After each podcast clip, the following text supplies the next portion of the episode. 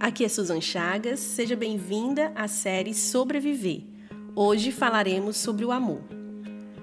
Assim permanecem agora essas três: a fé, a esperança e o amor. O maior deles, porém, é o amor.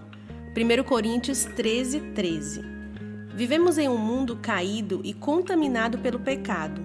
Todos pecaram e destituídos estão da glória de Deus. Muitas vezes somos tomadas por sentimentos, pensamentos e reações pecaminosas. No nosso dia a dia, somos atraídas para fazer escolhas que desagradam o coração de Deus e que trazem consequências danosas para a nossa vida. Lidar com essas consequências nem sempre é fácil. Algumas vezes o medo, a angústia, a frustração é fruto dessas escolhas que fizemos de forma equivocada ou consequência do pecado que nos marcou.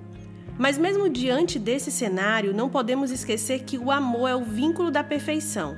Não somos e nunca seremos perfeitas. Somente o amor torna as coisas imperfeitas perfeitas. Afinal, quando recebemos o amor de Jesus e nos movemos a partir desse amor, somos capazes de ver com os olhos dele. Abrimos mão da nossa ideia de perfeição pela sua ideia de redenção. Que o amor seja a primeira ferramenta que você decide por dentro da sua mochila existencial. A caminhada é longa e o amor fará com que ela seja mais leve. Separe um momento do seu dia e leia todo o capítulo de 1 Coríntios 13. Com certeza você será edificada e receberá muito do amor de Deus no seu coração.